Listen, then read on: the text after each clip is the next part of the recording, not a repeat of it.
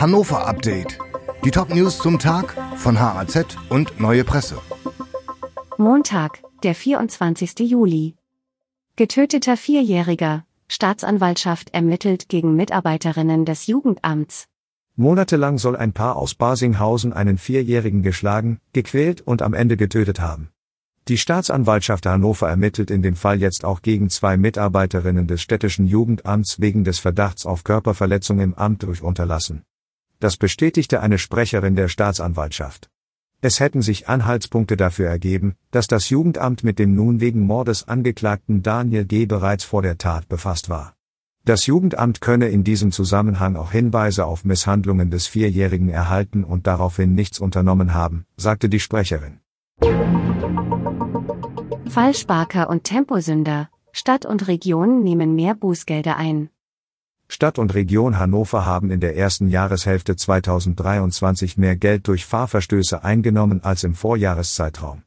In der Landeshauptstadt wurden knapp 7,2 Millionen Euro kassiert, etwa 350.000 Euro mehr als noch im Vorjahreszeitraum. In diesem Jahr wurden laut Stadt bislang die meisten Einnahmen durch Bußgeldbescheide wegen Geschwindigkeits- und Rotlichtverstößen erzielt. Im Umland von Hannover stiegen die Einnahmen der Region um rund 300.000 Euro auf etwa 3,7 Millionen Euro von Januar bis Juni dieses Jahres. Auch hier zählten Geschwindigkeitsverstöße zu den Haupteinnahmequellen. Unfall auf dem Schützenplatz, Polizei ermittelt gegen 57 Jahre alten Fahrer.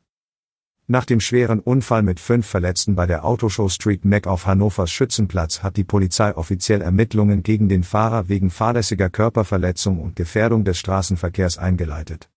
Der 57-Jährige ist auch Halter des Ford Mustang. Am Samstagnachmittag hatte der Autobesitzer seinen dunkelgrünen Wagen vor der Bühne präsentiert, er wollte offenbar den Motor aufheulen lassen.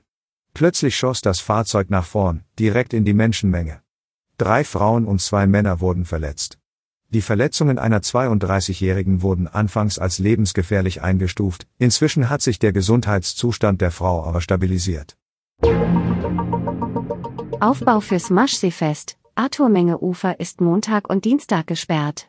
Der Aufbau des Maschseefestes, das am Mittwoch eröffnet wird, läuft auf Hochtouren. Deshalb ist das Arthurmenge Ufer von Montagmorgen, 7 Uhr, bis voraussichtlich Dienstagabend, 22 Uhr, gesperrt. Autofahrer sollten den Bereich weiträumig umfahren. Auch der Fahrradverkehr ist betroffen. Der temporär eingerichtete Fahrradweg am Arthur-Menge-Ufer wird ebenfalls gesperrt. Radfahrer und Radfahrerinnen können in der Zeit nur den nördlichen Radweg benutzen.